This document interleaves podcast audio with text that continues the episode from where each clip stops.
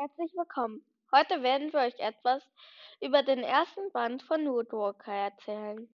Die wichtigsten Personen sind erstmal Karak, er ist ein Puma-Wandler, Lucy ist eine Wapiti-Wandlerin, Brandon, er ist ein Bison-Wandler, Holly, sie ist eine Rothörnchen-Wandlerin.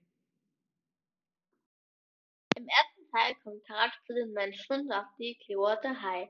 Dort lernt er neue Freunde kennen, zum Beispiel Holly und Brandon.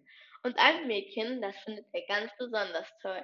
Es heißt Lou, Lou Elwood, und sie ist eine Wapiti-Wanderin.